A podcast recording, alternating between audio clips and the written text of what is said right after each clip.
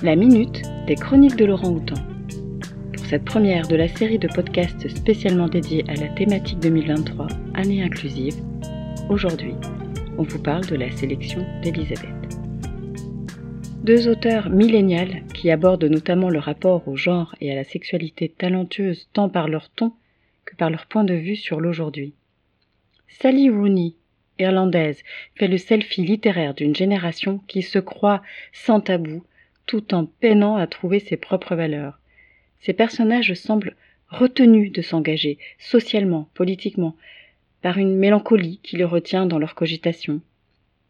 Un de ces romans, Normal People, a été adapté en une série très réussie par Netflix, avec une représentation de l'intimité à l'écran, sans phare ni provocation.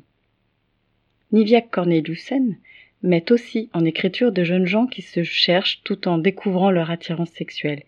Elle est groenlandaise et montre que la question identitaire est bien plus complexe dans son pays encore, miné par un des taux de suicide les plus hauts du monde. Dans son deuxième roman, traduit, La vallée des fleurs, on y suit une jeune inuite hypersensible, au parler cash, qui tente de s'insérer dans la société danoise discriminante envers son peuple et dont elle n'a pas les codes. Les thèmes et l'écriture sont forts, entre pensée en roue libre et passages resserrés et poétiques. Et si la fin met chaos, on a pourtant envie de retrouver très vite un nouveau titre de cet auteur.